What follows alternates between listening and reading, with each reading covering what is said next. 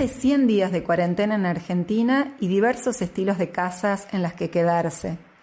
Si bien es generalizado el malestar de estar tantos días aislados, algunos han tenido una cálida experiencia de disfrute en el hogar, serenando ritmos alocados previos o reencontrándose con las personas queridas de la convivencia cotidiana. Para otros, en cambio, ha significado una especie de entierro. Quedarse en el propio terruño fue peor que el destierro mismo, o un campo de batalla en el cual se espera sobrevivir. Los que estaban en el exterior se sintieron exiliados y la repatriación se convirtió en un sueño, aun cuando habían esperado pasarla mejor afuera que en el propio suelo. Esperamos que la situación actual sea solo un paréntesis y que podamos lograr una nueva normalidad, expectantes a la vez de ciertos cambios necesarios para vivir más saludablemente en el futuro. ¿Cómo podemos como cristianos vivir esta experiencia? ¿Qué sentido le encontramos a esta situación? Quizás nos surge cierto anhelo por lo que llamamos el paraíso terrenal, donde poder vivir felices y sin dificultad. O nos hacen eco algunas imágenes bíblicas como la tierra prometida que tenemos delante, o con categorías neotestamentarias la expectativa del reino de Dios. Pero ¿qué puede significar el anuncio de aquel reino de Dios como lugar de encuentro vivible para todos en plena pandemia? Para intentar algunas pistas de interpretación que nos pueden ayudar hoy, pensemos primero qué significó en la época de Jesús este anuncio. Como muchas otras imágenes que Jesús utilizó en aquel momento, la categoría de reino también es resignificada en su predicación. Si tratamos de imaginar un reino, advertimos también un rey, y se esgrimen características como poderío, victoria y triunfo, una realidad llamativa, imponente, fastuosa y visible, como eran los reinos de aquel momento. Sin embargo, las comparaciones que usa Jesús para explicar este reinado de Dios, narradas en los Evangelios, nos revelan otras características. Se trata más bien de algo pequeño, como un grano de mostaza, y casi imperceptible, como la levadura que fermenta la masa, imágenes que utilizó Jesús.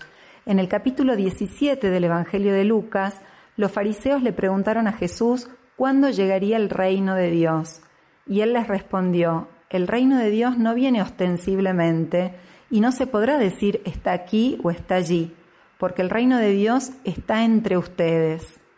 No perdamos de vista que este texto se escribe después de la experiencia de la Pascua, donde la presencia de Jesús resucitado es para los discípulos una certeza que les permite reinterpretar a su vez la idea del reino de Dios. ¿Será entonces en un escenario particular donde ocurra la presencia de Dios o más bien en lo cotidiano de todos los días? ¿Se tratará de esperar algo futuro o de ir descubriéndolo en el presente? Por supuesto que la atención a lo definitivo estará siempre presente y que la experiencia del reinado de Dios en la historia será siempre la de un ya, pero todavía no, como decían los padres de la Iglesia. La plenitud de la vida no la experimentamos todavía, y qué decir en plena pandemia, aunque podemos decir que en algunos momentos experimentamos la vida plenamente. Sin embargo, parafraseando aquella expresión de los padres de la Iglesia, el ya, pero todavía no, podríamos decir que es todavía no, pero ya. Y sobre ese presente quiero llamar la atención.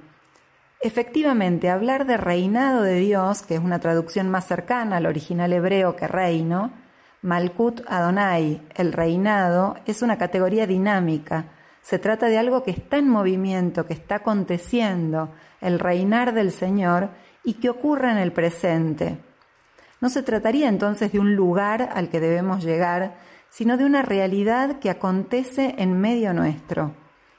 Junto a estos dichos de Jesús, las parábolas que mencionábamos antes, también con sus hechos fue comunicando la realidad del reino, saliendo al encuentro de los enfermos, sentándose a comer con los que eran considerados pecadores, hablando con las mujeres a las que no se les dirigía la palabra en aquel contexto generando en definitiva un nuevo modo de relación. Lejos de juzgar o amenazar a los pecadores, más bien se hizo amigo de ellos, hasta el extremo de ser tenido él mismo por un pecador, un blasfemo y un escandaloso. Ante esos datos, muchos se preguntaron si entonces sería Jesús el Salvador esperado o si más bien debían esperar a otro. Mirando la realidad que nos atraviesa, podríamos pensar que el reino no está entre nosotros, podemos seguir esperando, o podemos reafirmar nuestra fe en la presencia de Dios en la historia. Como en aquel momento en Jesús, Dios está hoy más presente que nunca, haciendo nuevas todas las cosas en todas las casas, en aquellas en las que queremos habitar y también en aquellas de las que desearíamos huir. El futuro va a llegar habitando el presente, que siempre será invitado a la conversión, a un cambio de mirada, a verter con otros la propia vida mientras vamos caminando.